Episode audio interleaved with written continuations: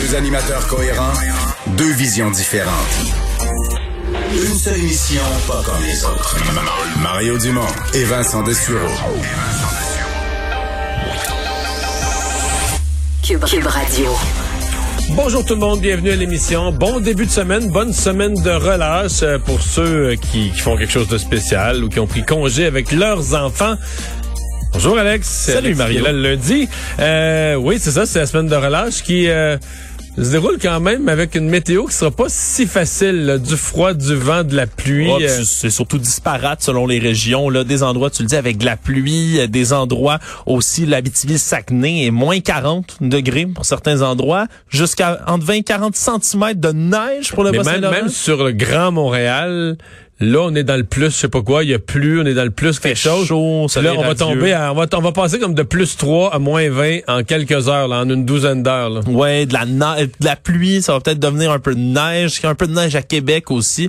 Disons que ce sera pas uniforme du tout la température la météo pour euh, la semaine de relâche au Québec. Et bien du vent à travers euh, tout ça, les activités quand même qui sont reprises. C'est-à-dire qu'il semble qu'il y a beaucoup, beaucoup, beaucoup de monde à tout ce qui est activité extérieure. Oui, ça va être euh, bondé. Les gens qui avaient hâte de sortir, somme toute les enfants aussi, là, tanner un peu des rencontres Zoom, ça fait du bien d'aller dehors.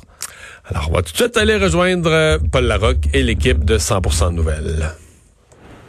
15h30, c'est le moment de joindre Mario en direct dans son studio de Cube Radio. Mario qui ne fait pas relâche lui non plus. Félicitations Mario. salutations, salutations à tous les auditeurs Bonjour. aussi. Engagez-vous, qu'il disait. Euh, Mario, euh, un, ça an ou presque, ça va faire un an, euh, dans, dans quoi, dans 13 jours exactement que le Québec est, confiné, tout ça, mais c'est l'heure est déjà au bilan. Émission spéciale, on le rappelle, ce soir à 18h30 euh, du côté de, de SN. Il y en aura toute la semaine d'ailleurs. Mais là, c'est Alain qui a eu accès à, la cellule de crise, au premier ministre et également aux principaux acteurs. C'est intéressant, Mario, c'est intéressant. Notamment, notamment parce que, je sais pas ce que, comment tu as réagi en voyant une entrevues que le premier ministre a données en fin de semaine, tu sais, lorsqu'il a proclamé que je ne vois pas ce que j'aurais pu faire de mieux. Ça a fait réagir bien des gens compte tenu du bilan euh, euh, au Québec. Là, euh, en entrevue avec Alain, c'est pas tout à fait le même, discours et les mêmes propos. Entre autres choses, euh, Mario, il revient sur sa décision de, euh, de, de, tasser, de chasser Daniel McCann de la santé après la, première vague et pourquoi il a nommé euh, Christian Dubé. C'est assez intéressant. Tu, comprends la, stratégie du coach derrière le banc. Là. Ouais, ouais. Mais euh, derrière ça, il faut penser qu'il a été traumatisé. T'sais, dans le fond, j'avais fait une chronique là-dessus dans le journal il y a plusieurs mois. C'est le grand drame en ce qui me concerne de Danielle McCann, qui est une femme que, que, que j'aime bien, là, que je trouve bien intentionnée dans son engagement politique, tout ça. Mais elle, elle venait de la machine. C'était une ancienne présidente d'agence, c'est dans le temps des agences de la santé. C'est vraiment une personne de la machine. Et elle était là euh, pour aller on va dire mettre des, des, des plasters sur les bobos là euh, du passage de Gaétan Barrette. Hein? Et les gens de la machine, quand elle est arrivée, ont dit ah on est content, ça va changer le ton, quelqu'un qui nous confronte pas, puis qui nous bardasse pas, puis qui va travailler avec nous. Et cette machine administrative pour dire merci à Daniel McCann, ben, quand est arrivée une crise, on y donnait pas l'heure juste, on y donnait pas les vrais chiffres. On y donnait pas le vrai portrait. Et, c'est ça qui nuit énormément à Mme McCann. Parce qu'à un moment donné, évidemment, François Legault, lui, se dit, ben voyons, ma ministre de la Santé, moi, moi, je dis des affaires à la télé, ou ma ministre de la, Santé dit des affaires à télé, en pleine conférence de presse. Puis c'est pas exactement ce qui se passe sur le terrain. Alors ça, je pense que ça a été euh, ça a été un des éléments clés. Et à terme, il faut dire, le Christian Dubé s'en sort euh, s'en sort fort bien, là, s'en sort mieux. Bon, peut-être moins pris par surprise aussi. Il a eu plus le temps de, de voir venir, de voir les problèmes dans le réseau de la santé, mais s'en sort mieux euh, que, que Daniel McCann. Mais dis, à la fin, moi, ce qui me frappe de tous ces bilans, là, c'est que sais, tout le monde a été, puis probablement qu'on ferait le bilan dans tous les autres gouvernements d'Occident, puis ça serait semblable. Le gouvernement était vraiment dépassé. Paul, tu suis depuis assez longtemps le, tra- le- le travail, mettons, des, des, des, des sous-ministres dans les grosses fonctions? Tu sais, généralement, c'est quand même, ils font un travail où tout est planifié, puis le budget est à telle date. Tu sais, c'est rare là, que, mettons, le, le premier fonctionnaire du Québec, comme Yves dans l'entrevue qu'il a donnée à Alain ce soir, raconte là, que on savait plus s'il allait avoir de la nourriture pour les Québécois. Paul, pas on savait Ouais, plus. mais- pas on savait plus ça. quelle date. Mario, euh, je t'arrête une seconde. effectivement, je t'arrête une seconde, là, parce que pensons-y, ça vaut le coup. Tu sais, euh, tout le monde, on se posait tous la question au pire de la crise, est-ce que ça va aller jusque-là? Mais cette question-là, euh, Mario, ils se la sont posée euh, au sein du comité de crise. Est-ce que ça pourrait aller jusqu'à une rupture de la chaîne d'approvisionnement pour l'alimentation, mais aussi pour l'ensemble de l'économie du Québec? Ouais.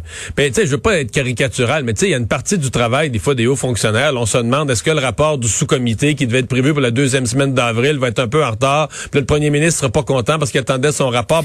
Mais tu sais, c'est rare qu'on est dans est-ce que le monde va avoir à manger? Est-ce qu'on va manquer de médicaments, de certains médicaments qui sont importés, etc.? Tu sais, tout à coup, notre machine s'est retrouvée euh, devant des vraies, vraies urgences, des vraies questions. Et euh, on était, écoute, on était mal préparés. Et ça, c'est pas Québec, Ottawa, Washington, toutes les capitales. C'est assez évident que les grands pays du monde s'étaient fait une idée que des pandémies, là, ça arriverait plus. Parce qu'il y a eu la grippe espagnole, ça faisait 100 ans. Puis que là, depuis ce temps-là, il y avait eu le SRAS, il y avait eu le H1N1, mais à chaque fois... C'était un peu moins pire que prévu. Bon, puis là, on avait une impression, ouais, on a fait peur au monde, on a énervé tout le monde avec ça, finalement, ça n'a pas été, une affaire si épouvantable. Puis qu'on avait un peu l'impression qu'une pandémie, c'est des gros avertissements. Tu t'entends, t'entends un bruit de moteur, puis finalement, ça se calme, puis il y a rien. En tout cas, il y, a quelque chose, mais pas rien pour virer le monde à l'envers. Et donc, les gens étaient sceptiques, et donc, on avait baissé toutes nos formes de garde, toutes nos formes de, de prudence. On avait baissé la garde. Et là, on s'est fait ramasser parce qu'on était vraiment, vraiment pas prêt à, ça, tout simplement. Et, et, et, ça, nous ça nous ramène au, début de la pandémie, la décision de François Legault, qui a été le, seul au Canada à, mettre l'économie sur pause, comme il dit, au fond, à, confiner. Et c'était audacieux, c'était euh, c'était un pari de sa part, mais il a joué au bout le, principe de précaution. Il, a dit c'est trop grave, je ne prends pas de chance. Et l'erreur, euh, du, plan de bataille de Horacio Arruda et, du gouvernement, ça a été de ne pas penser que c'est par les CHSLD que l'ennemi allait faire le, plus de ravages. Mais Mario, ça, ça, me ramène à, la question de fond, parce que effectivement, tous ces bilans nous reposent et euh, il y a des questions qui ressurgissent en, quelque part. Mais bon, le mandat de la, de la commissaire à la santé porte essentiellement sur les CHSLD. Mais le problème n'était pas que dans les CHSLD. Tu, soulèves la question des craintes par rapport à la chaîne d'approvisionnement. Moi, je reviens à la pénurie de matériel de protection. Ça a fait mal aux CHSLD, mais aussi aux hôpitaux. Tu la planification de ça. Tu te souviens, Horacio Arruda, quand il a comparé en commission parlementaire, il a parlé d'une réunion le 28 ou le 29 janvier. Et la question avait été soulevée. Mais on n'a jamais eu de, de réponse à, ça. La question a été soulevée, mais est-ce a quelqu'un qui a répondu? Est-ce que quelqu'un était en charge d'y répondre? Est-ce que la protection civile, dont, le mandat est de protéger la population contre tous les fléaux, est-ce qu'ils peuvent être mis à contribution? Ça, Mario, c'est le genre de questions qui sont vitales éventuellement. Et pas sûr que c'est Mme Castonguay qui va y répondre. Hmm. Le problème qu'on a, c'est que si tu veux vraiment une commission d'enquête qui va regarder tout, là, les communications, l'approvisionnement, le ministère de la Santé, euh, tous les ministères, euh, Antoine Robitaille, notre collègue, l'a évalué à 25 ans, puis je suis pas sûr qu'il exagère. C'est une commission qui... C'est déjà long, une commission avec un mandat précis, mais c'est une commission qui est absolument sur tous les aspects. C'est la... Tu sais, la commission Nicolet, là, tu sais, c'est scientifique, technique, ou tu sais, ils ont un mandat ad hoc, un peu comme comme Madame Castonguay, là, mais tu sais, plus large parce qu'il y a des pans qui seront pas regardés par Mme Castonguay qui, qui hmm. feront en sorte qu'elle ne pourra pas, enfin, je pose la question, elle risque de ne pas pouvoir répondre à, tout, à toutes les questions, tous les problèmes qu'il y a eu en, CHSLD. Non, non, il y, aurait, il y a une commission, ou en tout cas, il y a un questionnement à avoir sur les débuts de la pandémie. En même temps, la réponse, on a assez largement. La réponse, c'est qu'on n'était pas prêt. Euh, qu'à Ottawa, il y avait une, une vigie, un comité, semble-t-il, qui était un des meilleurs au monde. Selon le livre d'Alec Castonguay, il y a 85 pays qui se fiaient au Canada tellement que notre système de détection là, de la venue d'un nouveau virus était bon. On a tout démantelé ça en mai 2019. En d'autres termes, on a enlevé les batteries dans le détecteur de feu. Euh, pas chanceux comme on est, on les a enlevés six mois avant qu'il y ait un incendie qui se déclare, tu sais, qu'il y ait un, virus. Donc, ah. on s'est on s'est retrouvé vraiment mal préparé. Là, il reste une question pour moi. Euh, je sais, c'était prévu, mais est-ce que est-ce que le docteur Arruda c'est normal?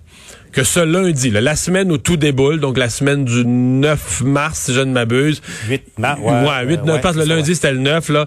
Et là. C'est le vendredi 13, hein, c'est ça, ouais. C'est ça. Et là, on déballe à François Legault toute l'affaire, tout d'un coup, là.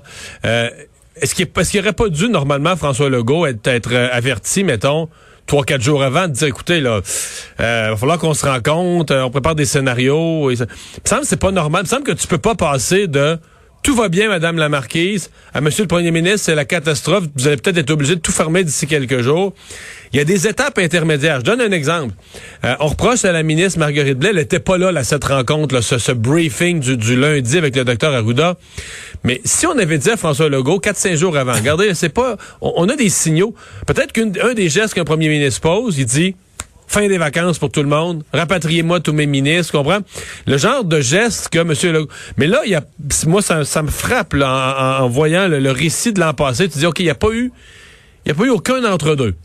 On est passé de tout va bien, on n'est pas inquiet, c'est un virus qui est loin.